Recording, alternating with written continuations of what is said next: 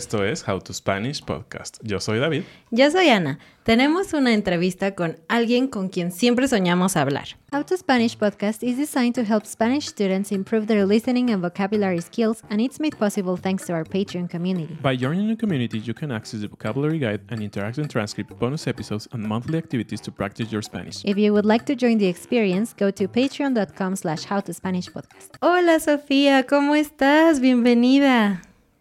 Encantada de estar aquí con ustedes. Muchas gracias por invitarme a su espacio. Claro que sí, pues estamos con Sofía Segovia, una escritora mexicana eh, muy, no sé cómo describirte, muy popular ahora, toda una triunfadora. Eh, a, un tema muy interesante antes de que avancemos, Sofía es de Monterrey, de Monterrey, Nuevo León, en el norte, y, y hace algo muy interesante el norte no ha sido muy caracterizado en la historia mexicana de la cultura por tener escritores y todo esto.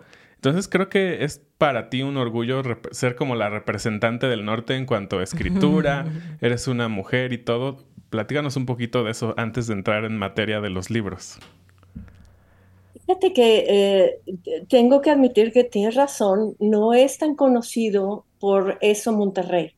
Hay muchas cosas de Monterrey que suenan más, pero no es conocido Monterrey por contar sus historias y tampoco por aparecer en la historia eh, oficial o inclusive hasta en, la literatura comúnmente. Creo que ya comprendimos que ya es hora de que los regios contemos nuestras propias historias.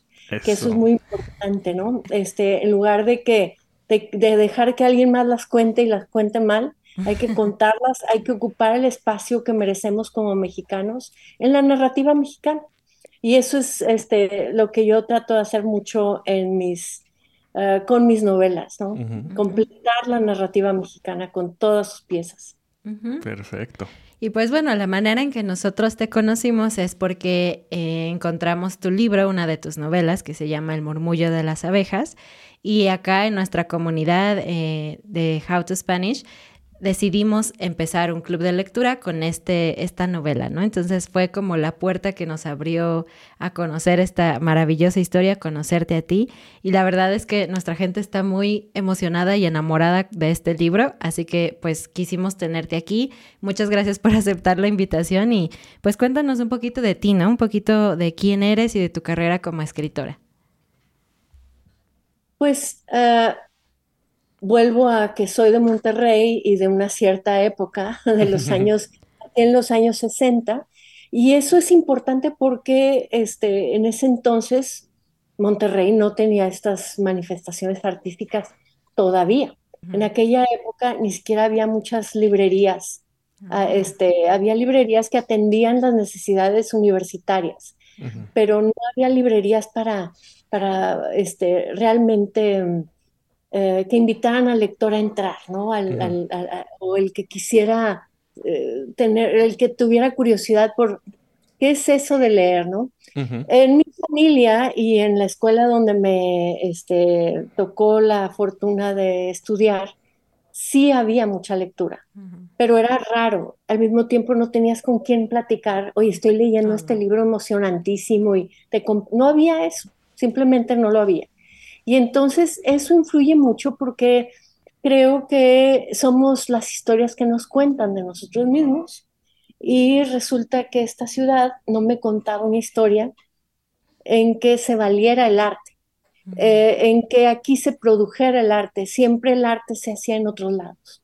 Y lo mismo las novelas que yo leía o los cuentos de niña, o siempre eran, sucedían en otro lado, ¿no? Lo mismo la historia oficial siempre sucede en otro lado. Y entonces, este, eh, resulta que tardé muchísimo en comprender que eh, yo tenía todo el derecho, como cualquiera, de aspirar a, soñar, o sea, de aspirar a soñar con ser novelista. Y, este, y lo que sucede es que vino eso a partir de un anuncio del fin del mundo, se iba, se iba a acabar en el año 2000. Ah, sí. Resulta que no, aquí seguimos, ¿no? no, es que creyera que se fuera a acabar, pero sí, sí eh, resultó ser una oportunidad para detenerme y, hacerme un cuestionamiento muy importante. Es, ¿qué has hecho tú con tu vida? ¿no? Si se acaba del mundo mañana, ¿qué has hecho tú? y, a ver, pues muchas cosas, yo ya tenía mi familia, mis hijos, etcétera. Aparte había escrito eh, diversas cosas, eh, pero dije, sí, muchas cosas has hecho, pero de lo tuyo, de lo tuyo, ¿qué has hecho? ¿Y qué es lo tuyo? Y me refiero a lo tuyo que no tiene nada que ver con nadie más, nada más con el interior, ¿no? Con lo, con lo propio. Y resulta que dije, me di cuenta de que tenía muchísimos años de no hacer nada que no tuviera que ver con todo lo demás. Tenía muchísimo tiempo de no hacer algo de lo mío, de lo mío que era contar cuentos. Y dije, voy a volver a contar cuentos. Y entonces a los 35 años empecé a, iba a cumplir 35 años cuando empecé mi primera novela, pero no se publicó sino hasta que tenía 45 años.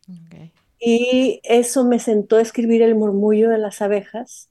Y, este, y el murmullo de las abejas, este, que empecé a escribir en el 2010, que terminé en el 2013 y que este, pues sucede lo que sucede con el murmullo de las abejas. Con esa tuve la suerte de dar con otro ser humano que buscara y que algo para publicar en grande. Y resulta que esa, esa historia se publicó un mes antes de que yo cumpliera 50 años.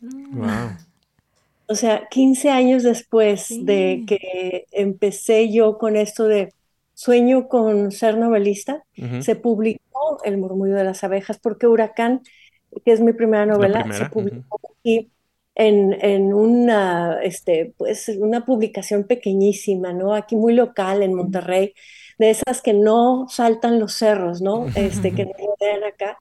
Y resulta que el murmullo le abrió la puerta a esa novela y luego a Peregrinos. Y, este, y bueno, en eso estoy. Perfecto. Y a ver, antes de la siguiente pregunta, nada más, este, dinos, ¿Cuántos idiomas ya lleva Murmullo de las Abejas traducido? Eso es impactante para mí. Bueno, pues está en 2021. Este, está en 2021 y, eh, se está publicando o ya está publicado. O sea, este, hay un proceso, ¿no? Entonces, ¿cuántos ya están sólidos en las librerías?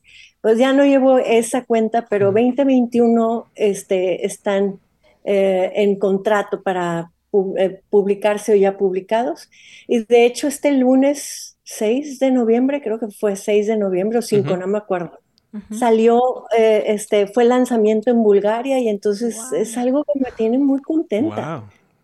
Sí, y este, y son idiomas pues que no hablo, pero de todas maneras me emociona cómo la literatura nos habla donde quiera que estemos en el mundo, ¿no? Claro. Vaya que el murmullo de las abejas sí brincó cerros y charcos y todo, todo lo demás. Sí, en eso estamos. Bueno, Sofía, me encantaría que nos contaras un poquito de qué va el murmullo de las abejas para los que no han tenido la oportunidad de leerlo puedan saber de lo que vamos a estar hablando en este, este episodio y que también se animen a leerlo porque es una historia increíble. Sí, eh, clarísimo. Eh, mira, es, el murmullo de las abejas sucede en Linares, en el noreste del país. Y empieza cuando la vieja Nana Reja este, eh, se levanta de su mecedora en la que tenía años de, de estar sentada y se va, se pierde. La familia la busca y cuando la encuentran, se dan cuenta que viene de regreso con eh, un bebé en brazos y un panal de abejas. Y la familia acepta la llegada de este niño y de sus abejas y de ahí empieza esta historia eh, especialmente. Es una historia que sucede durante la revolución y es este niño, eh, Simonopio, que llega de recién nacido, para llegarles para, cambiarles el destino, eh, no nada más a la familia, sino a la región entera.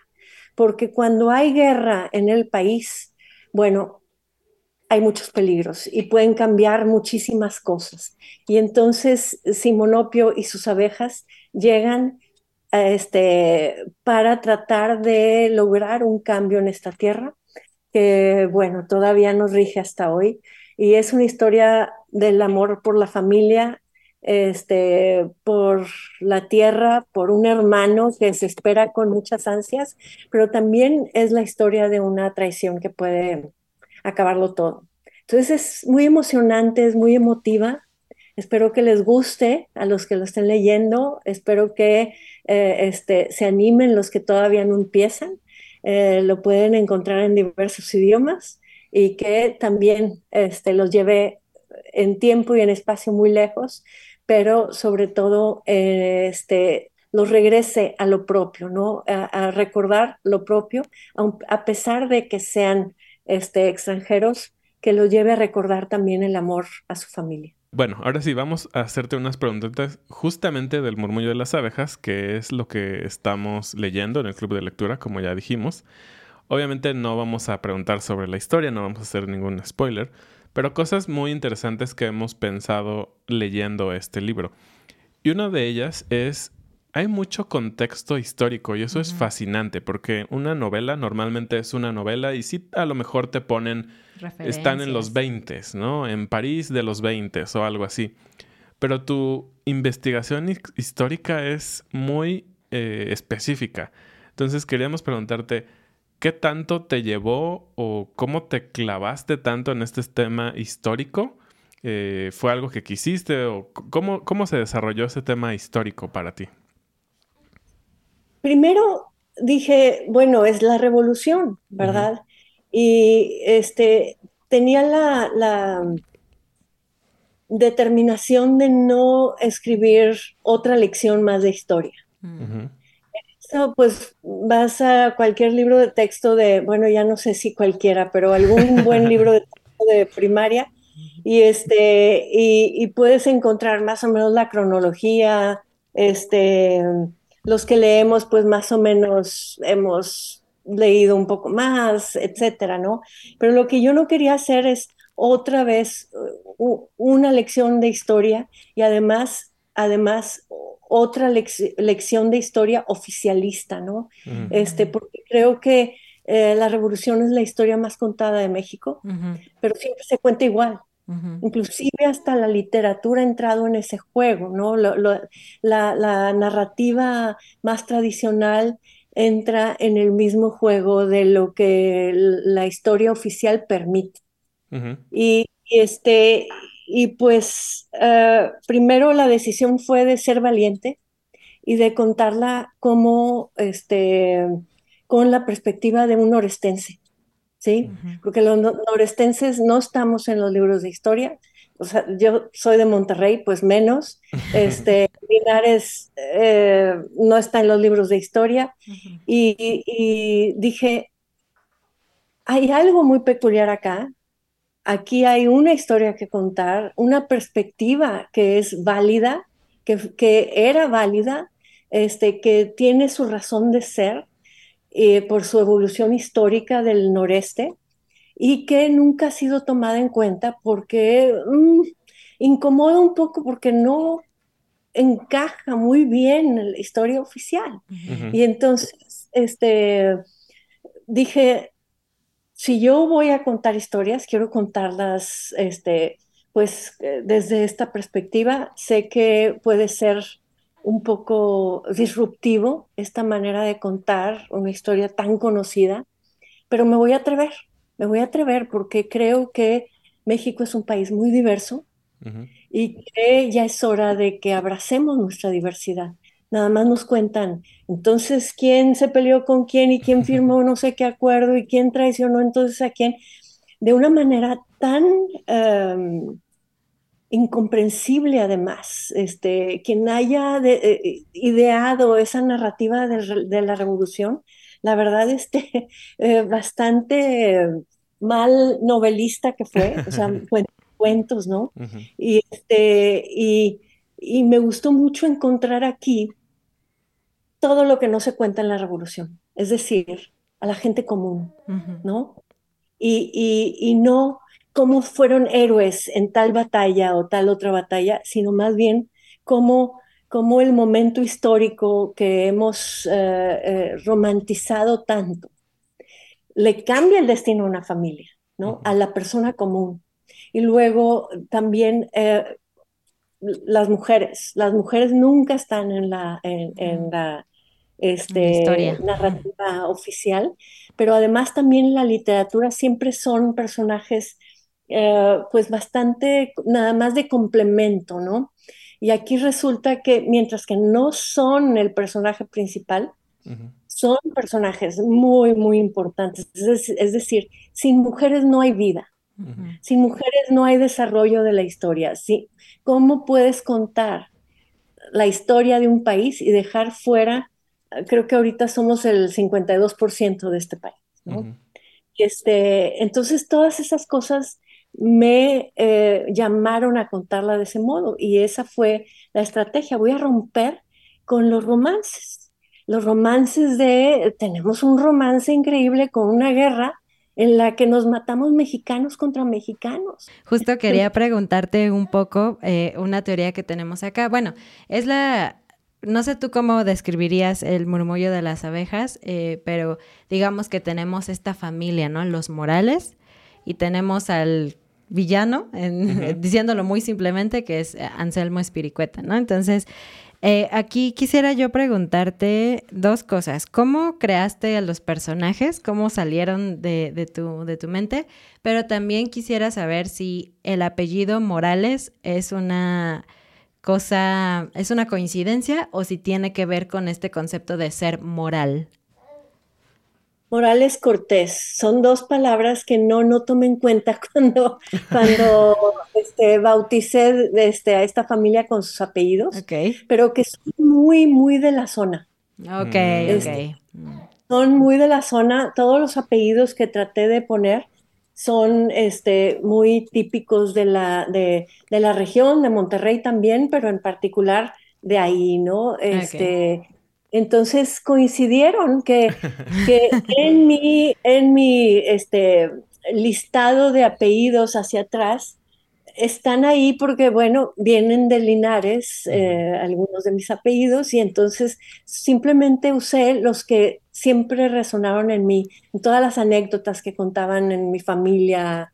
Este, entonces, bueno, esos fueron y resulta que que, el nombre es destino, como también el nombre de Simonopio se convierte en destino. Si quieren, después les platico.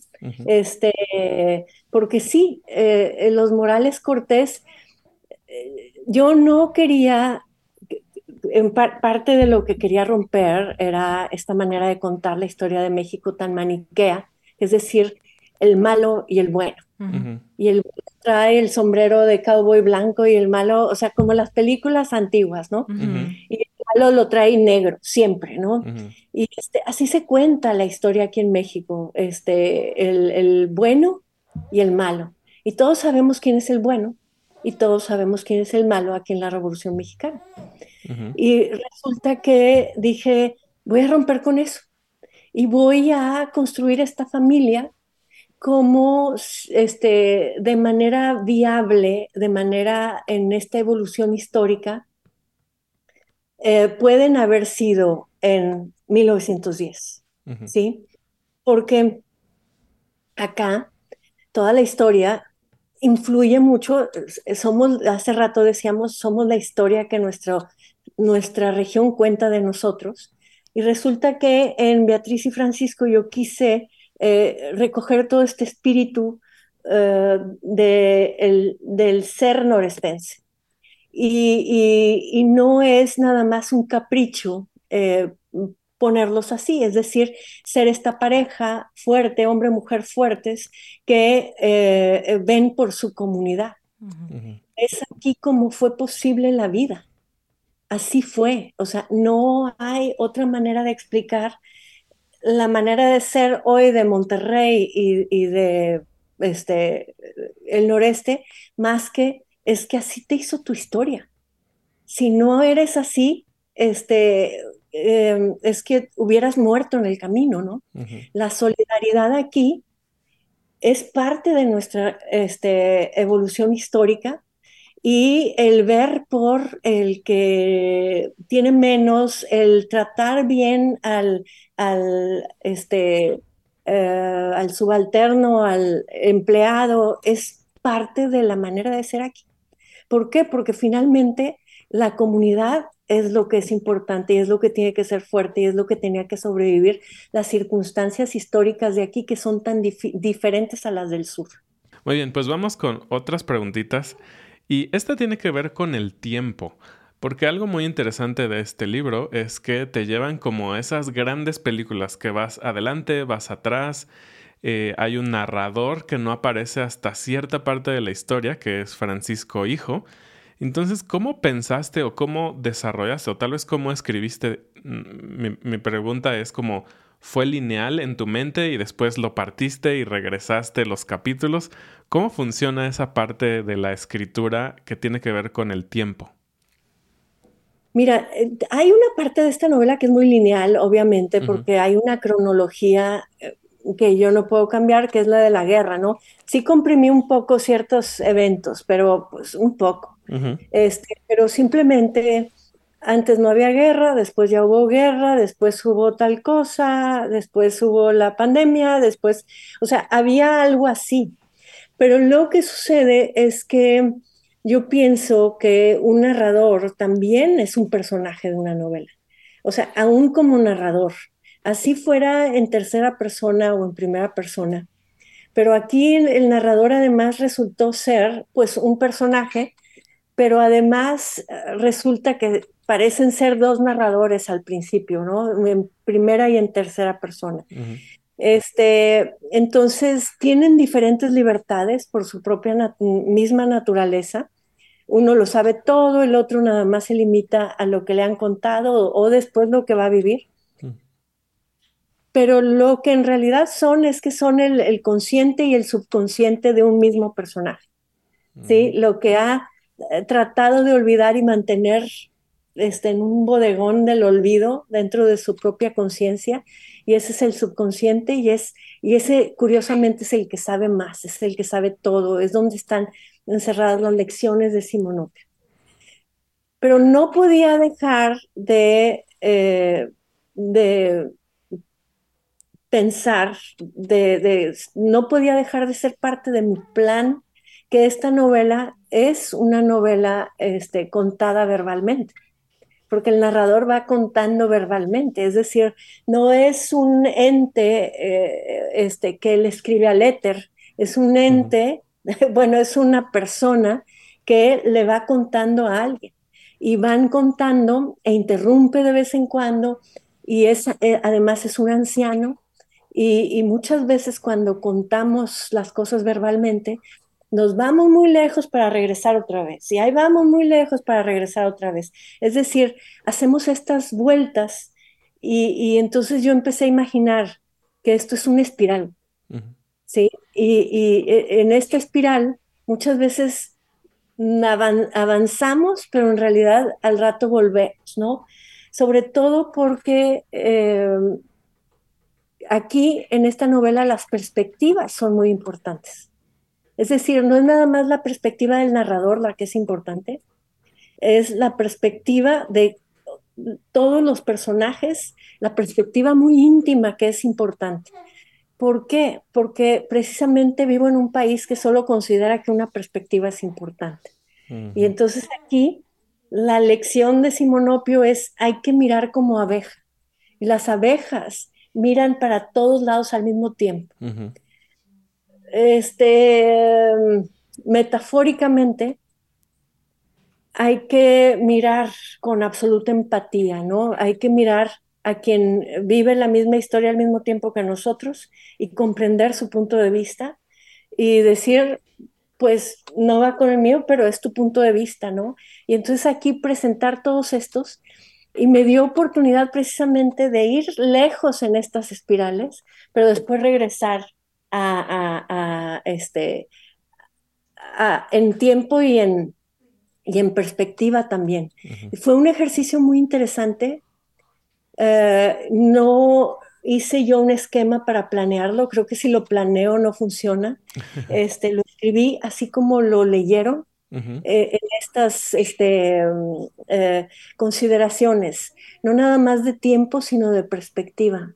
Es decir, hay un momento este, en particular donde vamos a ir a dar la vuelta a todas las perspectivas para mirar un solo evento.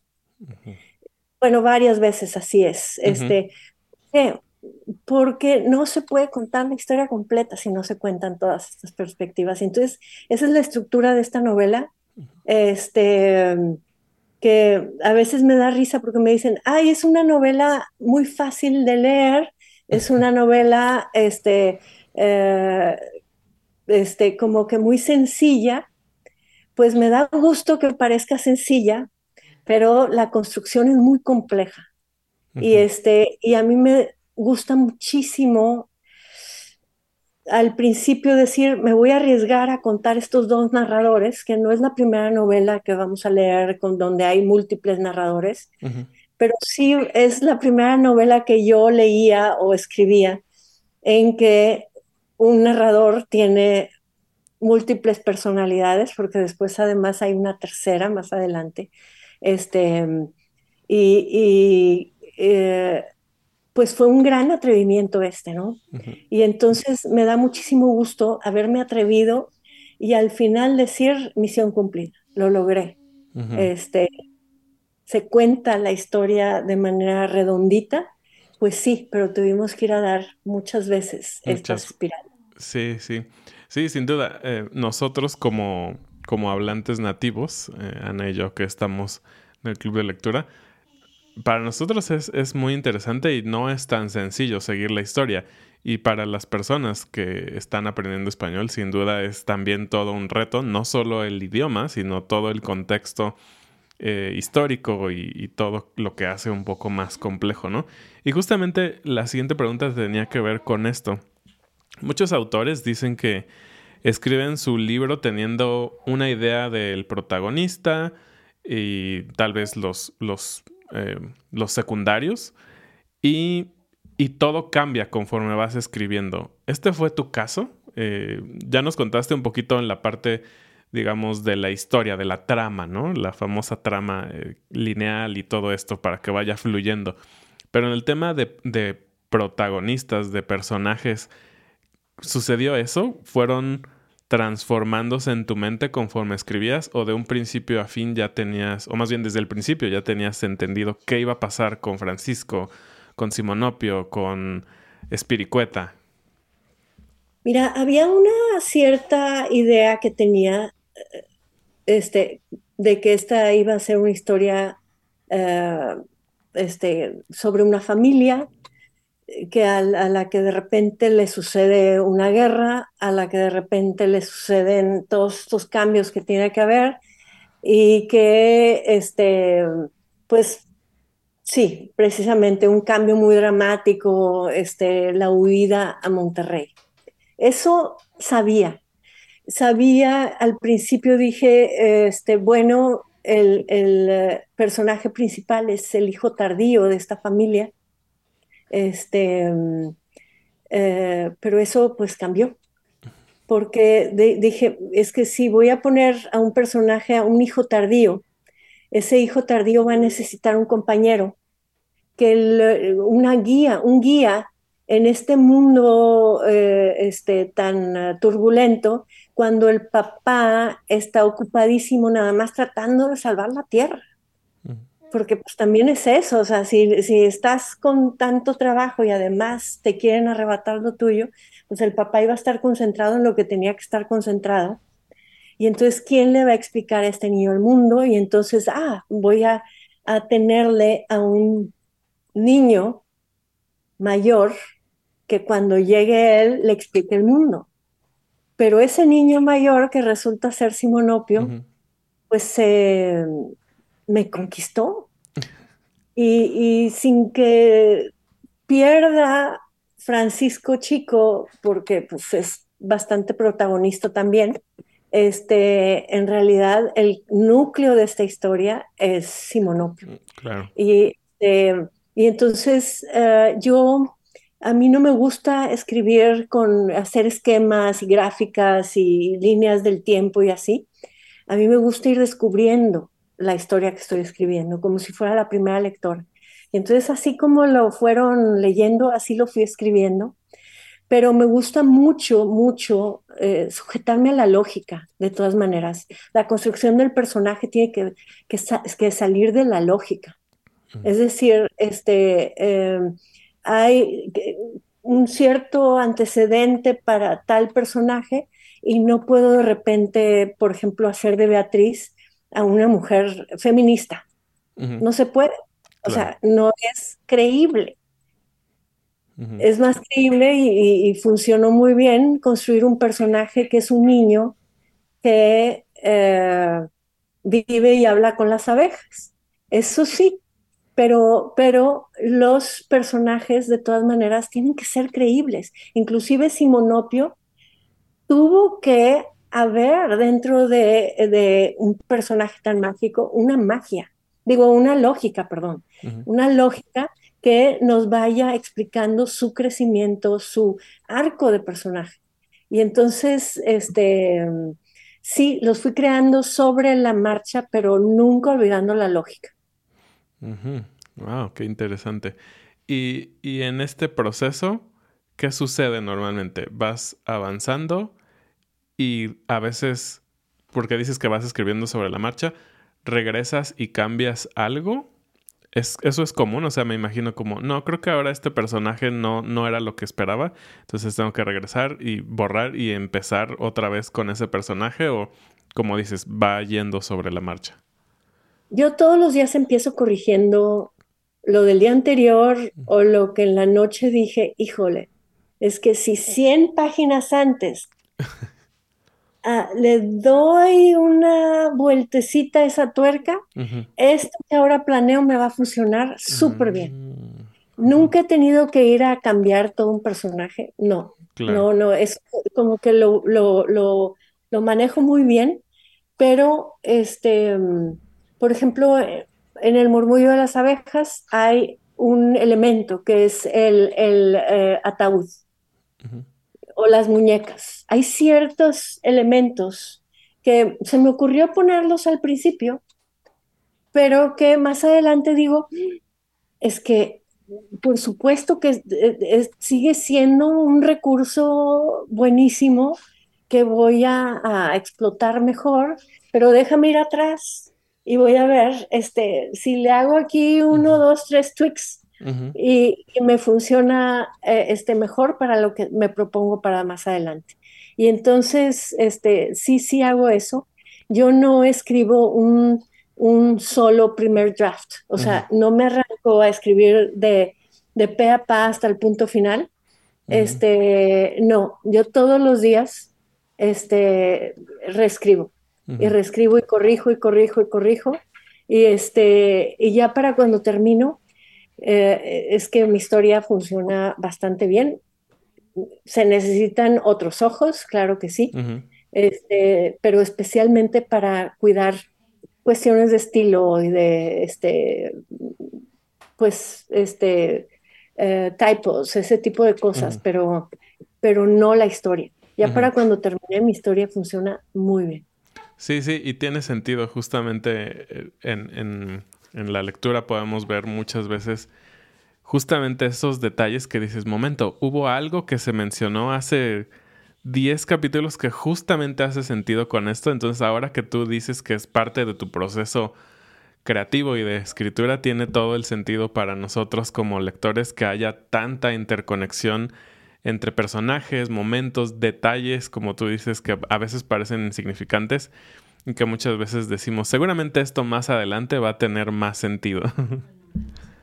Muy bien, Sofía, pues vamos cerrando y me gustaría que nos dijeras qué sigue, en qué estás trabajando, este, un poquito dónde te pueden seguir, tus redes sociales y todo esto.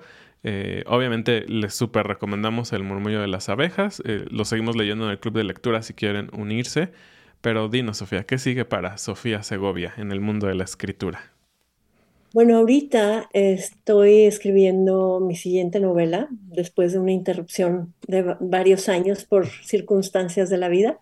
Este, pero al mismo tiempo eh, me invitaron los amigos de Audible a escribir el, el guion para la serie dramatizada del Murmullo de las Abejas, lo cual me tiene muy, muy contenta. Sí. Este, muy, con un- es un reto muy grande porque es algo que no había hecho en muchísimos años, esto de escribir para, para radio desde la carrera, este, pero el radio era algo que me gustaba muchísimo y, y- y, este, y entonces ahora es volver a, también a algo eh, que me apasionó de joven, que tuve interrumpido un tiempo, pero que ahorita estoy eh, dándole a eso. Ujú. Este, y luego en el 2025 eh, será el, el- el, ah, décimo aniversario del murmullo de las abejas y entonces eh, hay una edición ilustrada planeada para festejar. Guau. Y luego en este año 2024, este, entrando el año, el primer trimestre, no sé exactamente cuándo, va a salir un eh, manual de para el escritor, un manual que escribí, este, a mí me encanta compartir lo que sé, Ujú. eh, me encanta dar talleres para escritores y entonces este manual lo va a publicar también mi editorial ya muy pronto y entonces he estado ocupadísima, ocupadísima y, y- y no veo la luz de la vida real, pero veo muchas luces en la ficción. Sí, perfecto. Bueno, pues muchas gracias. Eh, ya saben, eh, te pueden encontrar en donde tienes tu página web, tienes Y me Instagram. pueden, me pueden seguir en Instagram como Sofía Segovia Autora, también en Facebook como Sofía Segovia Autora y en eh, Twitter, eh, ya no sé ni cómo Ahora, llamarle, pero Twitter, X, Ajá. este, eh, como M Sofía Segovia. Este, por lo general sí me gusta mucho tener estas este, interacciones y bueno, pues sí, los espero por ahí Sí, para que estén enterados de más eventos y cosas. Sí, perfecto. También por ahí vean ese tema de si son escritores. Por ahí tenemos algunos escritores en la comunidad de los talleres que da Sofía y de este, de este libro. Pues nuevamente, Sí. muchísimas gracias, Sofía. Eh, gracias, Gracias por, por estar aquí y pues muchísimo éxito en lo que sigue. Gracias por este gran libro que nos diste. Y gracias a todos amigos de How to Spanish. Gracias, nos vemos pronto. Adiós. Adiós.